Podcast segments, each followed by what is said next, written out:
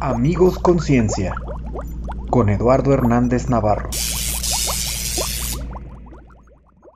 Hola, te doy la bienvenida a un episodio más de Amigos Conciencia en su sección especial Ciencia con Orgullo como parte del STEM Pride Fest. En esta ocasión tenemos a un invitado muy especial porque es el primero que nos va a compartir su experiencia en las ciencias funcionales. Al doctor Ángel Angulo. Bienvenido Ángel, ¿cómo estás? Muy bien, muchísimas gracias por la invitación, Eduardo. Y sí, efectivamente, yo creo que voy a ser el primero que esté compartiendo su experiencia, ¿no? En las, en las ciencias funcionales, las ciencias sociales y la psicología y todo este rollo. Cuéntanos un poquito sobre ti y de cómo nació tu interés por la ciencia. Va, pues mira, yo me llamo Ángel, tengo 29 años, eh, me dedico pues a la, a la, a la docencia, a la investigación. Eh, también trabajo a veces para proyectos de empresas privadas, también he trabajado en el gobierno. ¿Y cómo nace mi interés por la ciencia? Es algo muy curioso. Cuando yo estaba en secundaria tenía una amiga, bueno, que tengo esa amiga, todavía conservo esa amistad, y su mamá es psicóloga. Y a mí se me decía, wow, esa señora, qué inteligente es, me parecía como un modelo a seguir. Entonces empecé a interactuar con esta señora, empecé a conocer pues su campo, ¿no? Todo lo que tiene que ver con lo laboral y me llamó muchísimo la atención. Estaba en secundaria y no sabía nada de la vida y nada de psicología, pero yo decía, yo quiero ser psicólogo, ¿no?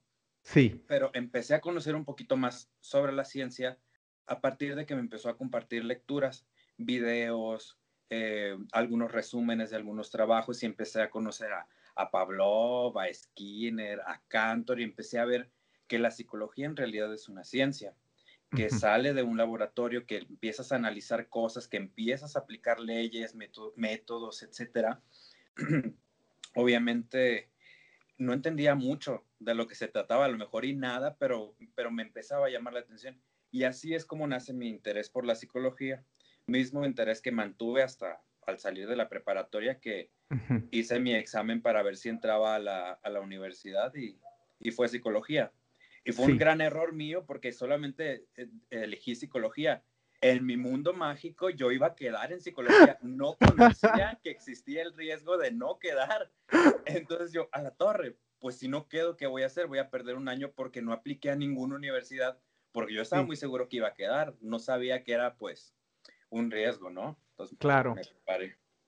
Y entonces entras a psicología y cómo fue, o sea, cumplió tus expectativas al inicio, le agarraste amor ya eh, empezando a, a, mediados, cuéntanos. Pues mira, yo entré y ya tenía un, un, estilo de, bueno, un hábito de la lectura. Fue lo que a mí me facilitó. Pero yo topé con pared, yo entré a psicología y no entendía muchas de las cosas que se hablaban en clase, a tal grado que yo reprobé la mitad de las materias del primer semestre, que no entendía. Entonces yo estaba tan aferrado a estudiar psicología porque me encantaba, pero no entendía. O sea, me quedaba medias el referente, entendía medias y pues no te alcanza cuando estás a medias para aprobar un semestre. Entonces ya en las últimas semanas dije, o me pongo las pilas o me tengo que salir porque tal vez esto no es lo mío. Pagué asesorías, le pedí a, estudiantes que eran más avanzados que me ayudaran, que me recomendaran lecturas.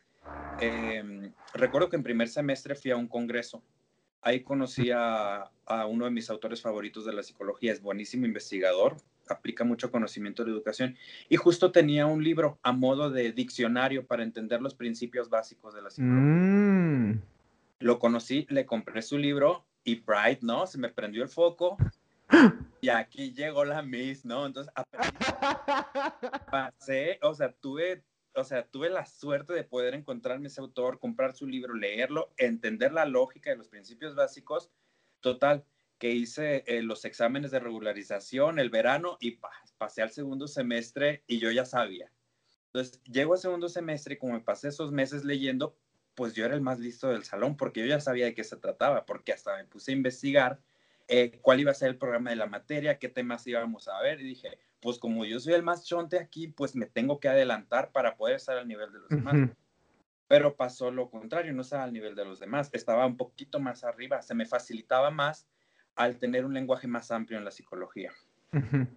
O sea, lo que pasó también fue que pues tú te pusiste las pilas y creo que la mayoría de los estudiantes estamos o están acostumbrados a pues que el profesor llegue, se plante enfrente del aula, vomite todo y nos haga un examen. Entonces tú te adelantaste a todo eso y de ahí fue con lo que tú te recuperaste y los súper rebasaste, ¿no? Claro, y también tuve como un proceso de empoderamiento, porque recuerdo que eh, cuando estaba estudiando la licenciatura, pasé pues algunas eh, situaciones como de discriminación por ser pues diverso. Entonces, de cierto modo decía yo, pues el profesor me dice maricón y la otra profesora me está diciendo que yo tengo perfil para ser actor o comunicólogo, que sí que hago en psicología, como dije, pues no, dije no, o sea, yo me dije no, o sea, si eso es lo que yo quiero, no van a decirme qué hacer. Claro. como que empoderarme y decir, ni madres, o sea, yo voy a hacerlo lo que yo quiero y que digan que tengo un perfil o porque soy gay, pues me tengo que salir de ahí. Y fue como darles la contra, ¿no? O sea, mostrarles si puedo y si, y si pude.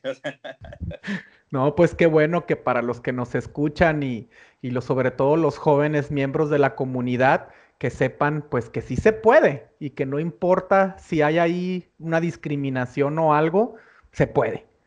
Claro, Fíjate que eh, pasé varios semestres escuchando ese tipo de comentarios, cosas que, que, que, hacían en contra de mí, pues por, por cualquier razón, ¿no? En ese momento, pues, ahora yo reflexiono y digo, pues bueno, la educación debe de basarse en los derechos humanos. El sistema educativo tiene que ser incluyente y participativo, tiene que garantizarnos nuestro acceso, ingreso, la permanencia y nuestro egreso, pero también tiene que promover espacios seguros a nuestra diversidad y también no limitarnos en la igualdad de oportunidades y no discriminación. Pero eso lo sé ahora. Hace 10 años yo no lo sabía. Hace 10 años, em, pues era normal que pasaras por la calle y que, que, te dijeran maricón y no pasara nada. Y yo en ese tiempo yo no sabía realmente que yo tenía derechos. Como estudiante yo entré, fíjate que yo entré por mi, por mi mes de cumpleaños, tenía 17 años, fíjate que era menor de edad en ese momento.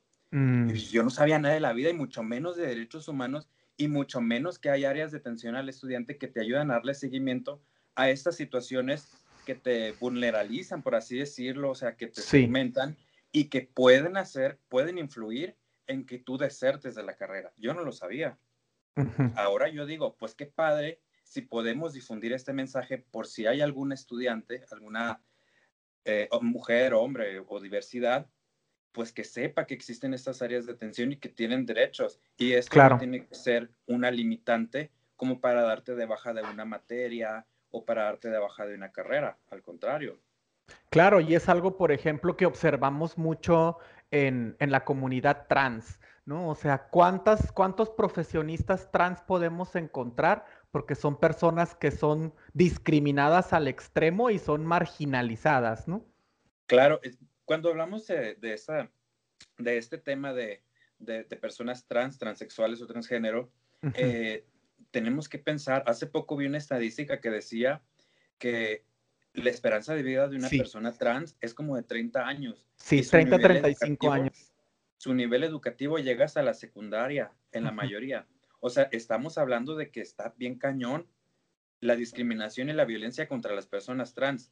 Y esto tiene que ver mucho con el sistema educativo y cómo se viven estas dinámicas. Las últimas estadísticas que salieron ubican a México como el país más violento y más discriminador en el sistema educativo en Latinoamérica. Qué horrible. México, México figura en los países con más violencia escolar y más acoso escolar a nivel mundial. O sea, realmente tenemos que hacer algo. Sí, definitivamente tenemos que buscar la manera en que haya más pues diversidad, inclusión en todo esto. Porque, o sea, la esperanza de vida es equivalente a el paleolítico, ¿no? Entonces, como si fuéramos cavernícolas y no existía la penicilina, esa es su, su, esperanza de vida, ¿no? Y es lamentable. Claro, sí, sí es lamentable. Yo creo que tenemos muchas cosas que hacer. Eh, y bueno, que mi campo es el, la educación y yo lo veo desde la educación. Hay mucha formación que tenemos que, que llevar cuando estaba en la licenciatura y en la maestría y en el doctorado, yo desarrollé unos proyectos de investigación para eh, apoyos, de apoyos para estudiantes, ¿no? Entonces, eh, propuse en su tiempo eh, cómo la universidad tiene que dar un apoyo integral a través de las tutorías. Identificar cuáles son las cuestiones, pues profesionales o académicas o institucionales que se tienen que cubrir mediante la tutoría. Pero también tenemos que pensar que el profesorado también tiene que dar un trato pues empático con sus estudiantes, un trato digno y desde este, que puede marcar la diferencia. O sea, si tú como profesor o profesora sabes que alguno de tus estudiantes está teniendo problemas económicos, no te cuesta nada decirle en qué parte está la bolsa de trabajo de la universidad. Si tú sabes que una chica está teniendo problemas de pareja, no te cuesta nada decirle dónde está el área de psicólogos de servicios estudiantiles. Si alguien está teniendo problemas de salud, no te cuesta nada decirle dónde está el área de salud que atiende a sus estudiantes o cómo darse de alta en el IMSS. En fin, todo este tipo de cosas, si bien no, a partir de la docencia, no, no podemos cubrir todas las necesidades de las y los estudiantes, sí podemos canalizar y podemos cambiarle, o sea, darle vuelta a la tortilla, diríamos en Sonora, mejorar la calidad de la estancia. Y de harina, no de trigo. Y, de, harina, harina. claro. Entonces, de eso se trata, pues, o sea, no se trata de que las profesoras y los profesores sean todólogos. Se trata de que sepan cómo eh, poder mejorar la calidad de la estancia académica de sus estudiantes.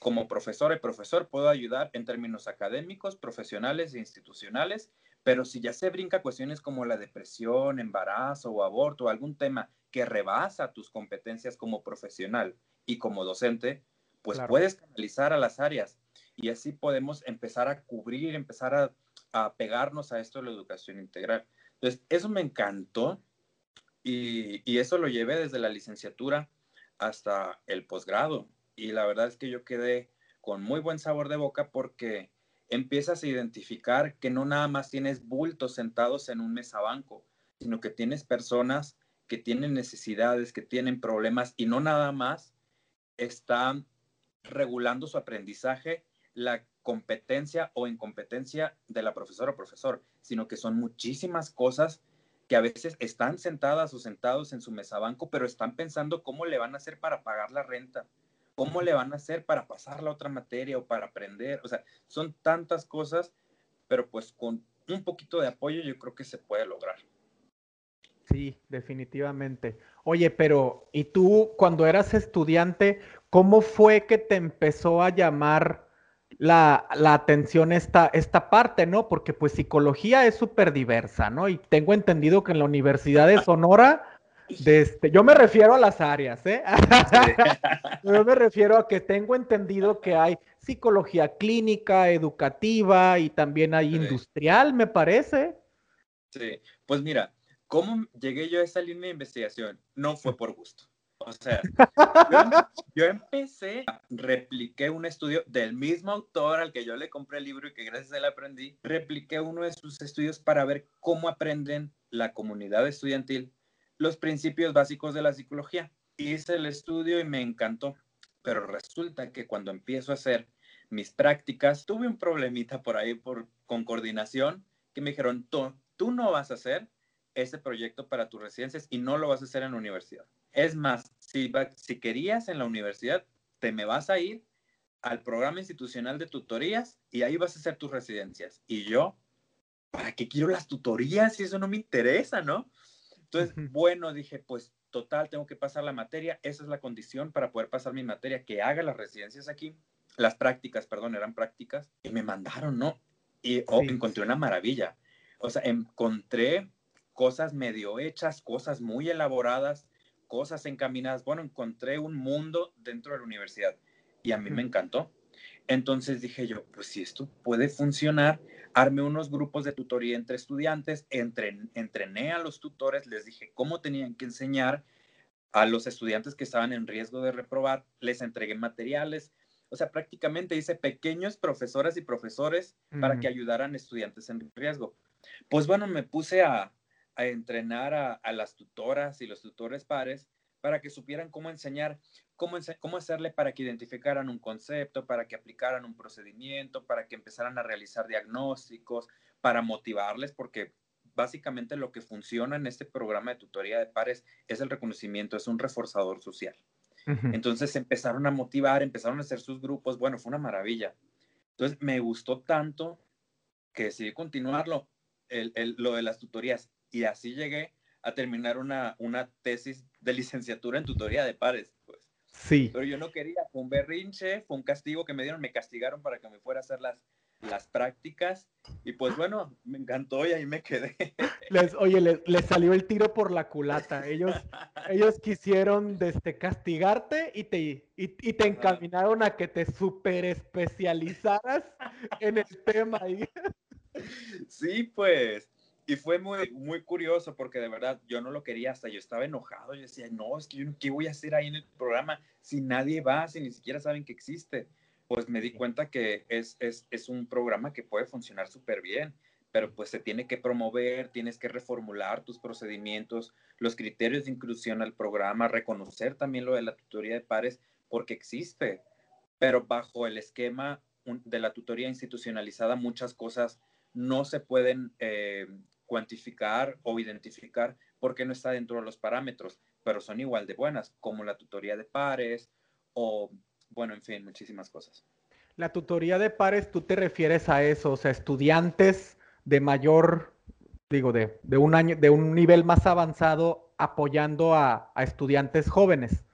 Son, son estudiantes que apoyan a otros estudiantes. Ok. No, no necesariamente que sean de otros semestres más altos. Pueden ser del mismo salón, pero si encuentras un estudiante bien trucha y con muchas ganas de trabajar y le interesa esto de enseñar, pues ya la hiciste, o sea, porque tienes eh, como que esta mano de obra barata, por así decirlo. No necesitas que les paguen, no necesitan becas, se, se motivan y hay una ventaja muy grande que no reconocen. El que enseña aprende dos veces. Claro. O sea, el que enseña aprende el doble y el aprendiz pues aprende más y pasa su materia. Entonces, algo, algo muy curioso pasó con estos grupos que yo llevé y me siento muy orgulloso. Todos mis estudiantes que fueron tutores ya terminaron su maestría y la mayoría está en un doctorado. Es decir, se cumple esta máxima, el que enseña aprende dos veces y continúan, descubren, descubren más caminos que no nada más es el campo, el campo profesional, también conocen pues la investigación, cómo aplicar tus proyectos a diferentes contextos como la salud, la educación, el medio, el medio ambiente, el tema organizacional también. Y entonces tú estabas ¿no? realizando esta tesis de licenciatura y, continuaste el tema en maestría. Continué el tema en maestría, pero ya no con tutoría de pares. Ajá. Sino quería contextualizar, ¿no? ¿Qué onda? ¿Qué está pasando en la universidad? ¿Qué es lo que aprecian de la tutoría la comunidad estudiantil y qué es lo que necesitan? Porque una cosa es lo que la universidad promueve creyendo que es lo que necesita la comunidad estudiantil y la otra cosa es lo que realmente necesita la comunidad estudiantil.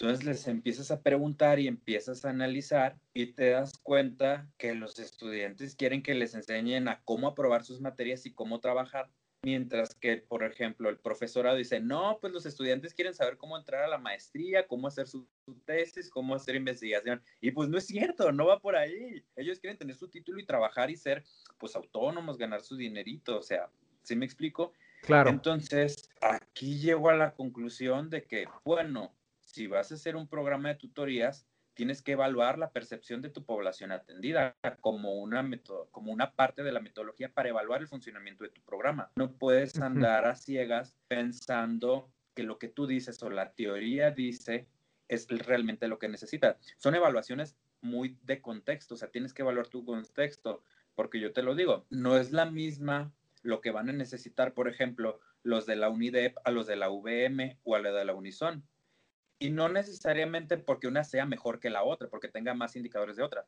sino porque tiene un funcionamiento y una dinámica institucional distinta, planes de estudios distintos, diferentes formas de titular, de pasar la materia, entre otras cosas. Por eso es que es muy importante estar evaluando, evaluando cada institución. Y pues obviamente aquí cuando empecé a hacerlo, pues yo no tenía mucha idea de, de cómo debería de ser un sistema educativo a partir de las tutorías Ahora yo te puedo decir, la tutoría tiene que ser orientada obviamente desde la educación integral, tiene que tener perspectiva de género, claro que tiene que tener perspectiva de género, tiene que ayudarte a promover el derecho, el respeto, en general los derechos humanos y obviamente educar a todas las profesoras y profesores con función de tutor, bueno, en general, a todo el, a todo el personal eh, académico, administrativo y directivo de las universidades, en temas de diversidad, por ejemplo, o de género, para que puedan identificar y pues mejorar, obviamente, el, el desempeño sin violentar y discriminar a su población. Claro. Y entonces, ¿qué pasa cuando terminas tu maestría y decides, pero meterte más todavía? Identifico otro error en mi vida. No debí de haberlo hecho. no debí de haberlo hecho porque imagina, entro a 17 años a la licenciatura. Pasan los meses y cumplo 18, ¿no? Pero bueno, terminé en tiempo la carrera y entro a la maestría. Y la termino y de corrido al doctorado son como 10 años y es como que, óyeme, siempre he estado trabajando, o sea, mientras estoy estudiando, pues tengo que pagarme la vida. No, no, no descuidé ese, ese mi, mi, experiencia profesional, porque tenemos que tener experiencia para poder compartirles a los estudiantes, a la comunidad estudiantil, nuestro conocimiento en las áreas en el campo profesional. Pero yo entro al doctorado y digo, no, yo me iba a dar de baja del doctorado, yo no lo quería. O sea, yo me metí porque dije, pues bueno, vamos a probarle, pero yo estando ahí en el primer año dije, yo ya no quiero, esto no me gusta, yo no lo quiero, ya me voy. Pero gracias a que en ese tiempo estaba un, un, un joven haciendo su estancia postdoctoral en el posgrado en el que yo estaba, habló conmigo y me empezó a decir, pues eras buen estudiante, pero de repente te fuiste en picada. ¿Qué pasó? Y ya le dije, pues cosas personales, cosas que estaban pasando me dio tutoría, me motivó y dije, va, pues vamos a continuar. Y funcionó. Y continué hasta que terminé. Pero no, yo sí estuve altibajos porque estudiar un posgrado, pues el mío era dentro del padrón de CONACYT. No sé si sea el mismo nivel de exigencia de este, pero nos pedían muchas cosas. Claro. Más las clases, más esto, más lo otro. Yo me sentí muy presionado. Más aparte que tenía que ganarme dinero también, pagar mi renta, todo, todo, toda la vida te influye. Entonces, pues yo no, no quería, pero bueno, a tiras y jalones lo terminé. Hice un estudio muy padre, empecé a identificar en tres universidades cuál es la percepción de la tutoría en las tres universidades, tres universidades muy distintas, y qué es lo que realmente necesitan. Y se hizo pues a modo una propuesta de, un modelo de tutoría eh, integral más o menos se parece a lo que estoy haciendo ahora, este, con, continuando con ese proyecto. Pero pues bueno, terminé el doctorado y dije, ya no quiero saber nada más. Ya no quiero saber nada más. No me vuelvan a hablar de tutorías. Ya, no, exacto. Y justamente pues, es que dejé pasar un año e inicié la estancia postdoctoral, más o menos en el tema de educación integral, pero ya en secundarias y no. Entonces, ahorita yo me estoy enfocando a ver como las escuelas secundarias es el nivel educativo donde más violencia y más discriminación hay por cuestiones económicas, de género, de orientación sexual, de tu imagen, de todo tipo, en secundaria es donde más se vive la violencia. México es de los países donde más se vive la violencia. Y dije, ¿qué onda? Yo coordiné hace dos años eh, un encuentro estatal de formadores para prevenir la violencia en escuelas secundaria. Y entonces, en ese tiempo que salí del doctorado, empecé a trabajar con organizaciones y también con el gobierno. Entonces me di cuenta y dije, tal vez sea sano para mí pausar un poquito este tema que me encantaba, pero que, que ahorita me tiene muy cansado y buscarle una vertiente, algo diferente para continuar. Entonces, mientras iniciaba lo del el postdoctorado y todo esto, estuve coordinando el, el, programa estatal de fortalecimiento de la transversalidad de la perspectiva de género. Y al mismo tiempo, mientras estuve eh, coordinando este programa del, del, gobierno federal en veía lo que se hacía en, en, el otro programa que se llama FOBAM, que es para ayudar a, a niñas, niñas y adolescentes y jóvenes, más o menos en el tema de violencias y discriminaciones, prevención del embarazo, entre otros temas. Entonces me empezó la idea a, a crecer y a crecer y a crecer a crecer, dije, pues va, meto al postdoctorado y es lo que estoy a punto de terminar ahorita, o sea, un proyecto que de verdad está súper interesante. Yo estoy seguro de que cuando se publiquen esos estudios a muchas personas eh, de la diversidad les va a dar el mismo gusto que a mí. Porque te puedo decir, cuando tú y yo estábamos en secundaria, si se hablaba de diversidad, hasta te podrían castigar. Y no es hace mucho tiempo. Estamos muy jóvenes. No, no, no, no, no, no fue hace tanto. Y de, no fue hace tanto. De hecho, coincido mucho contigo porque, em, pues yo también me tocó descansar un añito y me puse a dar clases y por X o Y llegué a una secundaria, a una muy buena secundaria en Hermosillo privada, que es pues una ventaja, digamos, ya en cuanto yo era encargado de laboratorio, entonces tenía bastante recurso para comprar reactivos y cosas así, no había, no había, problema en eso, ¿no? Pero algo que yo pude notar era que la apertura, sobre todo entre la comunidad estudiantil, era muy diferente a cuando yo estaba estudiando, ¿no? Incluso las, las manifestaciones de afecto entre varones, por ejemplo, ¿no? De repente veías a los chamacos eh, peinándose unos a otros para la foto, ¿no? Y tú así como que hay en mis tiempos esto ni, ni de chiste, ¿no? Claro, y fíjate que aquí tenemos que identificar que los contextos en donde vivimos influencian nuestra personalidad, influencian, o sea, son formadores de identidades los contextos en los que estamos. Y te voy a adelantar un, hallazgo de, mi investigación, pero no le voy a decir a nadie. es, que cuando le preguntamos a las mamás de Nogales y de Ciudad Juárez en, en los temas de diversidad, si su hija o hijo se identifica como una persona de la diversidad y cuál, te va a hacer para atrás. El 25% de las mamás ahora puede nombrar y ahora puede identificar que su hija o hijo es una persona diversa. Antes no. Antes no es cierto, mi hijo no es gay, mi hija no es lesbiana. Y ahora, pues está súper padre porque las mamás ya, ya está en su repertorio poder decir, sí, mi hija es una chica trans, o es un chico trans, o es gay, o es, es bisexual, o es queer. O sea, están utilizando lenguaje que te quedas a la torre. El tiempo cambió. Es cierto, claro. seguimos, seguimos viviendo violencia y discriminación, pero ya las unidades domésticas o las ya tienen otra historia de vida y ahora pueden manejar la diversidad de una manera muy distinta. O sea, ya vamos como que siendo un poquito más incluyentes y menos discriminadores con eso. Así como tiene sus ventajas, también hay desventajas.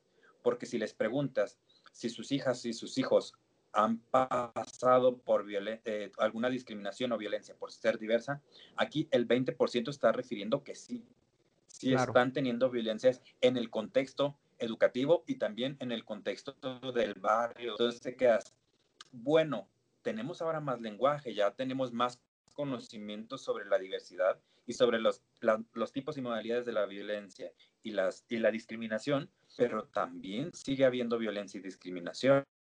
Entonces, claro. qué bueno que sepamos más de esto, pero también tenemos que seguir educando en las formas y los modos de interactuar en sociedad que, que ya no sigan reproduciendo estereotipos, que no sigan reproduciendo esta violencia y discriminación contra, contra las secundarias. Y ahorita dijiste algo muy interesante, las muestras de afecto en la comunidad estudiantil en secundaria no es la misma cuando nosotros estábamos en secundaria. Obviamente que no. Oye, en, en, nuestros tiempos fuera de chocar la mano, ¿cuál contacto físico? ¿No? Ya, exacto, porque perdías masculinidad. Claro. Perdías la poquita masculinidad que había en tu cuerpo. El, el, último microgramo de masculinidad que podías tener lo perdías si se te ocurría querer dar un abrazo, ¿no? Pues mira, yo una vez le di un abrazo a un amigo y mira cómo terminé. ah, no es cierto, no puedo culparlo. Este, pero, yo, pero, yo sí me di cuenta, te digo, cuando estaba dando clase, incluso pues eh, había algunos alumnos pues que eran abiertamente diversos y, yo sí, o sea, como profesores nos tocó discutirlo de que los mismos alumnos ya los cuidaban y los protegían, así como que si había uno fuera que quería hacerle daño, era como que todo el salón protegía vulnerable. Claro. Creo que también tiene que ver con, pues con que ya hay mayor representación en los medios, ¿no? Creo que yo ya la figura también de las personas diversas está cambiando, porque pues no sé si sepas, pero ya hay un montón hasta de caricaturas en las, en las grandes de este, casas animadoras, en las que ya hay parejas diferentes, ¿no? O sea, incluso... Em, pues parejas homoparentales, por ejemplo, dos hombres que, son los papás de uno de los protagonistas, aunque el protagonista no forme parte, no te quedas tú, oye, en nuestros tiempos, ¿cuándo íbamos a ver a, dos personajes en una relación homosexual, ¿no? O sea, besándose en caricatura, o sea, pero, pero, pero qué escándalo. qué fuerte. Pues fíjate que sí, y a mí me parece súper interesante que, que las, los medios de comunicación y todas las plataformas que se dedican a compartir contenidos audiovisuales ahora estén eh, como que de algún modo normalizando todo esto, porque al final de cuentas terminan educando a niñas, niños y hasta, bueno, a la sociedad en general. Entonces me parece muy padre. Por ejemplo, hace unos días vi la película Raya y el Dragón, algo así, es una película de Disney en, en la plataforma. Y súper padre porque, pues bueno, la protagonista era una chica mujer haciendo cosas intrépidas de aventura y todo esto, no era una princesa.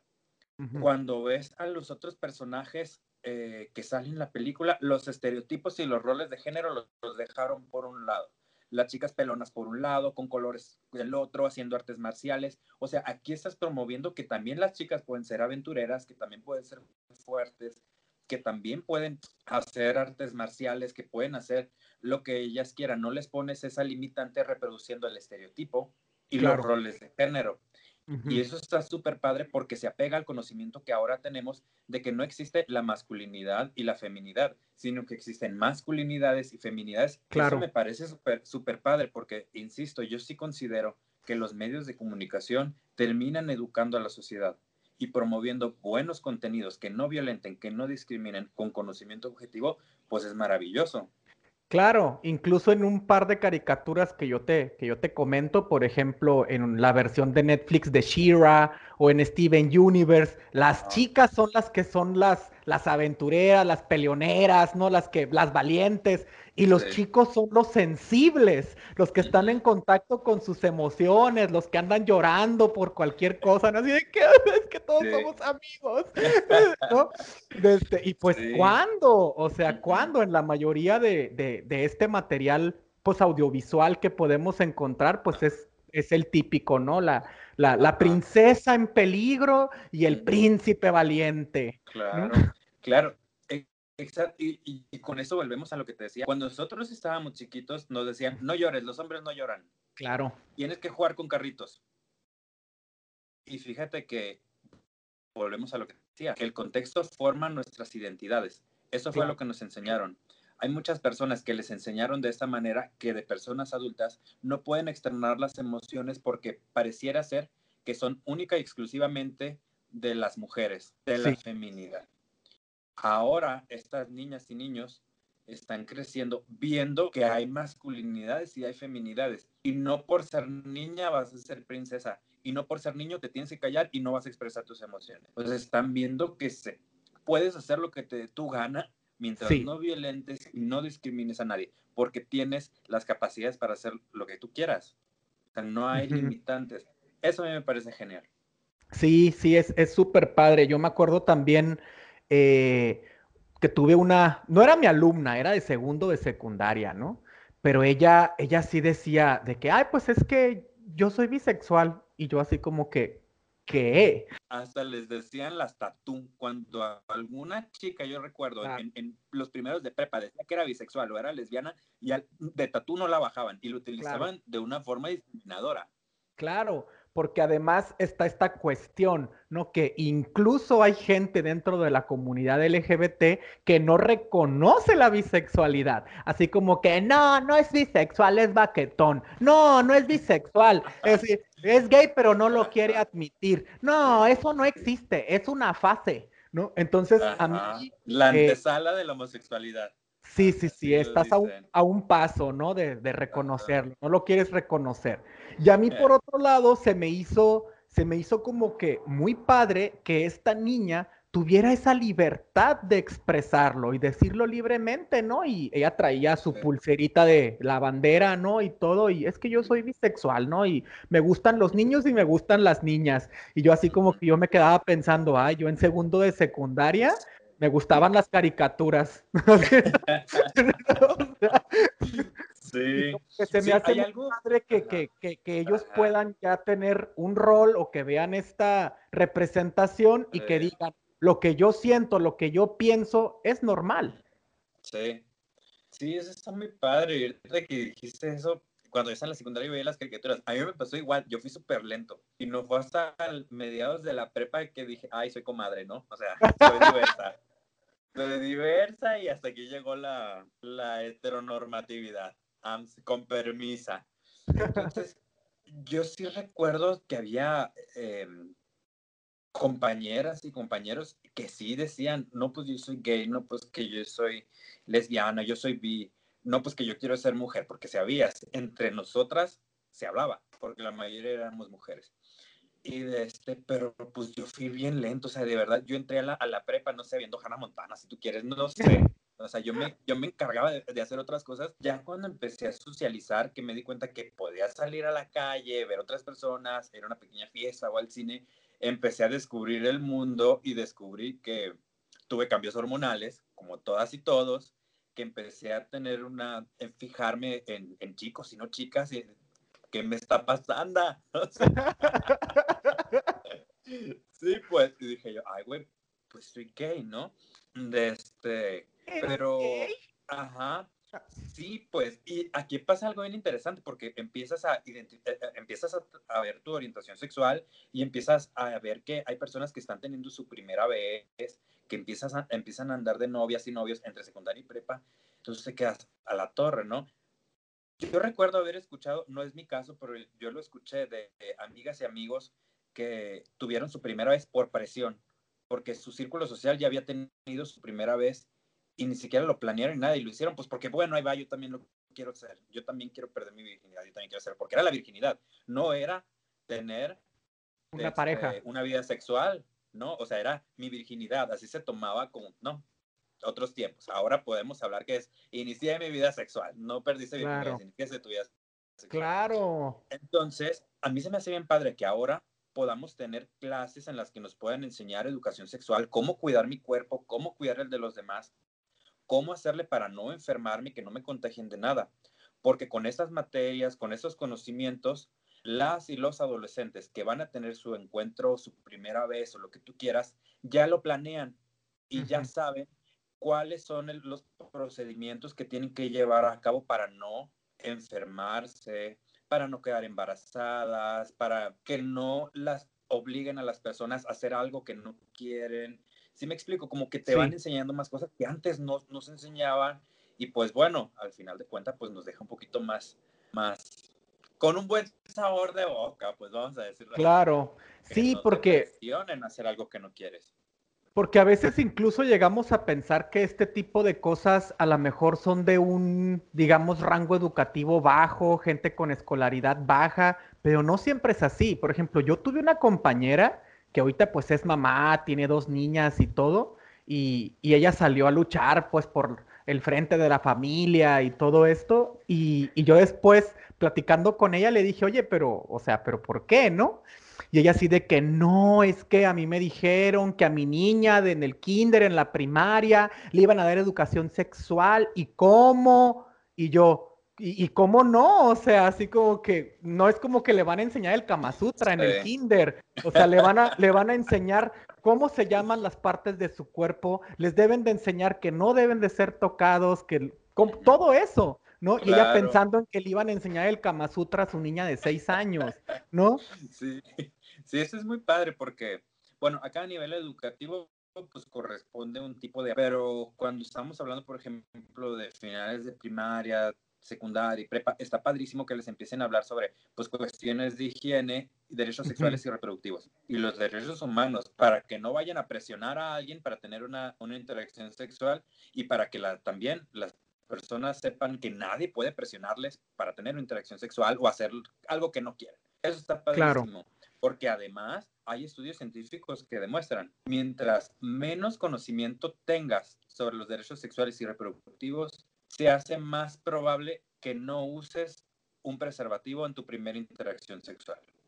Y sabemos el riesgo que implica no tener los cuidados cuando vas a tener una interacción sexual. Hablamos de enfermedades, embarazos, etcétera, muchísimas cosas. Obviamente que si queremos que nuestras hijas e hijos estén sanas y sanos, pues obviamente vamos a querer que tengan los conocimientos, los pertinentes para que se cuiden. Por lo tanto, necesitamos que se les dé esa educación o orientación. Claro, e incluso pues platicando con, con, mi amiga Vanessa, que ella también es miembro de la comunidad en, en el episodio pasado, de este, ella comentaba que, por ejemplo, cuando ella empezó a hablar de esos temas a sus niños de secundaria, porque viene en el plan de estudios de la SEC, sí llegó una mamá así como que, ¿cómo se les ocurre dar estos temas si estos temas se hablan en casa? ¿No? Y pues obviamente es un, pues porque la SEC lo dice, ¿no? O sea, pero pues la gente todavía tiene una percepción pues a lo mejor con un poquito de desconocimiento, de morbo, de algo que es tan natural que pues por el sexo nacimos y por el sexo vivimos, ¿no? Entonces, entonces no tiene nada de malo de pues enseñar estos, estos derechos, ¿no? Claro, y pues bueno, las cosas como son. El, el, nombre que tiene, pues así se llama, o sea, es más el desconocimiento, a veces utilizan más los eufemismos para, para referir a las partes del cuerpo y eso no es bueno porque sabemos que puede llegar a ser problemático. Hace unos días vi en Facebook, compartieron una, una pequeña historia. Ha, de haber sido algo inventado, pero para fines didácticos yo creo que es bueno. Menciona que la niña de preescolar llega con su maestra y le dice que su tío le comió la galletita, una cosa así. Entonces le dice, ay, no hay ningún problema, tú comparte la galletita contigo. Pero resulta que en la casa, para hablar de su, de su aparato, le, le llamaban galletita en vez de decirle el nombre que es. Entonces la niña, pues en ese supuesto estaba pasando pues por, por abuso, por abuso. parte de un tío o algo así. Y la otra maestra pues ni siquiera sabía lo que significaba la galletita. Entonces, pues es parte de, yo creo que pues cuando vamos al doctor no le decimos me duele la galletita, o sea, le decimos las cosas como son. Entonces, es parte de, de, de toda una forma de educar a la sociedad y a los estudiantes también. Claro, y porque también existe pues mucho estigma. Yo me acuerdo, y esto, yo te estoy hablando del, año pasado, ¿no? Yo estaba en Guadalajara y estaba buscando departamento y no, pues empezó con la persona que a lo mejor me rentaba, empezó a fluir, no, que yo, que viví en Veracruz, que no sé qué, que en Jalapa, no sé qué, y dice, nada más que en Jalapa hay mucho SIDA, porque hay mucho gay, ¿no? Y yo, y yo así como que, excuse me, ¿no? Y, e incluso ahí sí yo no me pude callar, ¿no? Yo ahí sí, ahí fue cuando dije, oye, pero le dije, pero sí sabías, le dije que ahorita las estadísticas indican que VIH y muchas infecciones van en aumento en la población heterosexual. Le digo, porque a ellos les preocupan los hijos. Entonces tienen una relación sin cuidado y la pastilla, ¿no? pero jamás piensan sífilis, gonorrea, VIH, hepatitis, ¿no? Ladilla, ¿no? Lotería. Sí. Entonces, yo sí se lo dije así como que, pues ahorita las cosas están así, ¿no? O sea, y es, y, yo te lo puse porque yo tengo pues varias, varias amigas que me han empezado, que me han contado su experiencia de que, ay, es que pues no me cuidé y voy a comprar la pastilla. Y yo, ajá, ajá, la pastilla. ¿Y los análisis? ¿no? No, pues ya que, pues, si me baja, no, no, no, no, no, no, Yo no te estoy hablando de la prueba de embarazo. Los análisis, o sea, sabes si tu pareja es, o sea, es negativa en todo lo que tiene que ser negativo. Eh, eh, eh, ah, ¿no? Demuéstrame tus análisis, demuéstramelos. Sí. Entonces, es como que todo esto de la, de la educación de los derechos sexuales, pues es súper importante y en todos los niveles, ¿no? O sea, yo creo que jamás perdemos la capacidad de aprender. Y si ya perdimos la capacidad de aprender, pues yo mejor me jubilo, ¿no? Porque pues no tiene caso, ¿no? O sea, mejor me retiro. Sí, es, muy importante y pues bueno, viene, viene formando parte de, pues, de una educación integral que se le tiene que, garantizar a, la comunidad estudiantil. Eso es muy importante. Claro. Oye, oye Ángel, y ya vamos a, cambiar un poquito de tema, pero no tanto. Entonces, tú, tú mencionabas eh, al principio de la entrevista, pues que sí sufriste algunos acosos y algunos de esta discriminación eh, como estudiante. Entonces, tú ahorita que ya estás en un nivel pues más avanzado y lo ves, ¿tú crees que esto, que ha habido avances en ese aspecto o ¿O crees de este, que, seguimos igual? ¿Tú cómo ves esa perspectiva? Pues mira, cambié de contexto. No sabría decirte si en ese contexto sigue lo mismo, pues porque ya no tengo interacción. Pero ahora que he estado en otros ambientes públicos, privados, de escuelas y empresas, yo no he tenido ahora algún encuentro o algún obstáculo que se relacione con mi orientación sexual. Ahorita no he pasado ningún obstáculo, ninguna violencia, ninguna discriminación, por lo que yo considero que sí ha ido eh, avanzando en estos mecanismos, ¿no? En estos, en estos temas. Y me parece súper bien. Eh, al contrario, he estado en ambientes donde ahora se reconoce mi trabajo por lo competente que puedo ser en el aspecto profesional o en la docencia o en la investigación y nada tiene que ver con, con quién me gusta. Claro. Nada tiene que ver. Eso está muy padre. Te digo, no sé si es porque cambié de, un, de, contextos, o sea, de ambientes totalmente diferentes o con, otras personas diferentes, con otras dinámicas y otros valores, pero quiero pensar que la sociedad sí está cambiando y se está haciendo más consciente que todas y todos tenemos derechos humanos. Y todo lo demás, pues es jurídicamente vinculante y espera mi demanda. Sabrás de mi abogado muy pronto. No, sí, sí, sí. O sea, aunque parezca panchero y, que digan, ay, es que supéralo, no pasa nada, sino más hijo maricón, ¿por qué tengo que andar aguantando? A ver, ¿por qué tengo que estar eh, eh, aguantando que me cierren la puerta, que me pongan dificultades, obstáculos, por, el simple, por el simple hecho de ser diferente o ser gay o lesbiana o trans o mujer o indígena o de, una, de otro país? O sea, no, no tiene por qué ser alguna limitante. Y si lo es, hay instituciones que te pueden apoyar. Claro, ¿nos pudieras mencionar como someramente qué pudiera ser un estudiante o una persona que está sufriendo casos de discriminación? Sí, como estudiante yo creo que tendrían que acercarse a la coordinación de su licenciatura y hablar en coordinación, qué es lo que está pasando. si, nos, si eso se para y no hace nada si me explico, si no hay nada para reivindicar o para sancionar o para ya limitar la violencia que se ejerce contra los las y los estudiantes, pues te vas a servicios escolares y si servicios escolares no te apoya, pues te vas a vicerrectoría y si vicerrectoría no te apoya, te vas a, la Comisión de, Derechos Humanos o te vas a la Procuraduría, ya dependiendo de, de, lo grave que es, porque no es la misma que te digan maricón a que te sometan en un cubículo y que abusen sexualmente de ti. O sea, ¿con qué cara, o sea, con qué ganas vas a seguir estando en la universidad? Lo último que vas a querer es estar dentro de la universidad. A mí me daría mucho miedo si yo pasara un abuso o un tipo de secuestro o algo así. O sea, y lo estoy poniendo, pero son cosas que pasan y tenemos que nombrarlo por lo que son, porque hay personas que ya han mencionado que maestras o maestros les han encerrado en un cubículo, les piden su cuerpo a cambio de una calificación o simplemente hay abuso sexual o abuso físico o violencia o discriminación en sus diferentes tipos y modalidades. Entonces, em, yo, yo identificaría esas, las áreas de atención al estudiante, la coordinación, también está el departamento de psicología, también existe el departamento jurídico en las universidades, también existe la unidad de igualdad de género que ayuda a identificar, eh, tipificar las violencias, sancionarlas, darle seguimiento y apoyo, todo eso. Si su universidad cuenta con una unidad de igualdad de género, excelente, vete directo a, a esa unidad.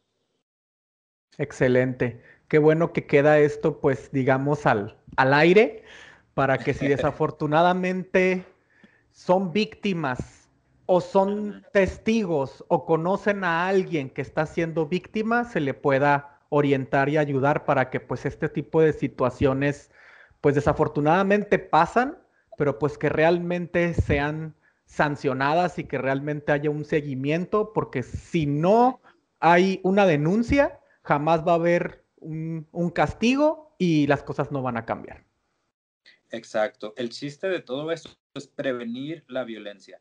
Pero si la violencia ya está pasando, se tiene que erradicar y se tiene que sancionar y se le tiene que dar un seguimiento para que no vuelva a pasar. Tienen. Yo insisto, todas las escuelas deberían de tener su unidad de igualdad de género. Todas, todas, todas, todas, todas. Aprovechenlas en sus escuelas, les, les pueden brindar apoyo y les pueden dar seguimiento a todo esto. Aprovechenlas, úsenlas, mencionen todo lo que están pasando. No tienen por qué estar pasando por, por este tipo de situaciones. Nosotros ya las pasamos y no se hacía nada pues porque en esos tiempos pues no se promovía como ahora y no estaban las instancias como ahora. Ni el marco legal, por ejemplo, estaba. Pero ahora que está, no tenemos por qué andar batallando con eso. Menos las personas que históricamente hemos sido siempre discriminadas, como las mujeres, personas afroamericanas, personas de la diversidad, o sea, son los que el cis heteropatriarcado nos ha traído en cola. Entonces. El heteropatriarcado machocapitalista, falocéntrico, feminicida, homofóbico y opresor. Exacto. Amen. sí, eh, pues son poblaciones que siempre hemos estado vulnerables y no, no podemos permitir que siga pasando de esta manera. Exacto. Oye, y, por, y por último, ahora sí viene la pregunta sorpresa. Digo, esto es algo que, ha, eh, que yo he preguntado a todos mis invitados y es una cuestión también de la humanización del científico, ¿no? Y es, va relacionado precisamente a la época en la que yo estuve dando clases a los chamacos. Y muchos me empezaban a preguntar, profe, pero para ser científico tiene que ser ateo. Todos los científicos son ateos. Entonces, de este, parte de mi objetivo del podcast, pues es que así como hay diversidad en las disciplinas que se estudian, hay diversidad en la forma de amar, también hay diversidad en las creencias. Entonces, me gustaría que nos platicaras un poco de manera personal, pues, ese aspecto de ti. Sí. Pues mira, yo no soy una persona religiosa. Fui educado como una persona católica, pero pues no tengo, no sentí esa identidad que muchas personas sienten para, para seguirlo. Pero sí reconozco que hay buenísimas y buenísimos profesionistas que tienen su religión y van a sus reuniones o su misa o como le quieran llamar y, y continúan con, este, con estas creencias o como le quieras decir. Pero sí considero que, al menos en mi caso, en la psicología, no podríamos mezclar las creencias religiosas con una terapia, por ejemplo. Claro, claro. Hay, hay, espacios en los que se permite, como en el Islam, un trato diferente a las mujeres, que no es un trato digno, que violenta derechos humanos. Entonces, como psicólogo, yo no puedo tener esas creencias y decirle, no, pues no te pegó tanto, mira, es la ley del cable, no hay ningún problema. Así se educa. Si me explico, no podríamos hacerlo. Claro que no. Yo no soy, no soy una persona religiosa, pero no por porque diga yo voy a hacer mejor ciencia si no soy una persona religiosa, sino porque mi, mi, mi, vida me llevó a eso y no solamente por ser diverso, porque conozco personas diversas que son muy religiosas. Yo creo que ya depende mucho de la historia de vida de cada persona, de la identidad que desarrollaste con, este, con estas personas, con estos lugares y pues con, yo creo que también depende con qué tan bien te fue. Entonces, en mi caso, pues no fui una persona religiosa, mi mamá y mi papá no fueron personas muy religiosas, por lo tanto yo no desarrollé estas estas tendencias o inclinaciones. Claro, ni religioso ni creyente. No, pues, o sea, me, me dedico a otras cosas. Tengo cosas más importantes que hacer. pues no sé más importantes, porque regularmente los domingos, por ejemplo, que es el día que que los católicos van a misa yo salgo a pasear a mis perras, o salgo de compras, o me pongo a lavar y planchar, no sé. Claro. O sea, yo creo que si eres una persona religiosa y eso te da paz, te ayuda a ser una mejor persona, un mejor ciudadano, pues adelante, hazlo. Claro. Pero yo no tengo ningún problema con eso. Claro. Sí, o sea, aquí lo importante es ver que también hay diversidad de creencias y que todas se respetan este, y que, que tengas o no una creencia en el mundo de la ciencia no te hace ni mejor ni peor científico, obviamente, mientras tú no pongas en la conclusión de este, porque Dios así lo quiere, ¿verdad? O sea, eh, son cosas que se mantienen totalmente separadas, pero pues todas las creencias deben de ser aceptadas y respetadas. Así es, totalmente de acuerdo. Bueno, pues por último, no sé si gustes dejar eh, algún medio de contacto, un correo o una red social, por si a alguien le interesa aprender más de tu línea de investigación o se quiera comunicar contigo. Muy bien. Pues mira, el correo que siempre utilizo para cuestiones de trabajo, compartir o apoyar a estudiantes es angelangulomoreno.gmail.com y mi Facebook es Ángel Angulo Moreno, que ahí comparto de repente cosas interesantes que tienen que ver con educación, que tienen que ver con violencia, con derechos humanos, la no discriminación, diversidad, etcétera. Entonces lo utilizo más o menos para eso. Excelente. Pues ya nada más nos queda más que pues agradecerte porque te hayas tomado este tiempo y regalarnos un poco de tu experiencia tanto profesional como personal. Muchísimas gracias. No, gracias a ti por, por la invitación y, ojalá sea de, utilidad lo que les comparto en este podcast. Y pues bueno, tienen mis redes sociales por si necesitan ayuda o alguna lectura o algo. Estoy a su disposición. Muchísimas gracias, Eduardo. Muchísimas gracias a ti. Esto sería todo por el episodio de hoy. Nos escuchamos muy pronto y recuerden amigos, conciencia. Y en el próximo episodio hablaremos de deforestación y cambio climático. Si te gustó este episodio, compártelo y síguenos en nuestras redes sociales, en Instagram, arroba amigosconciencia.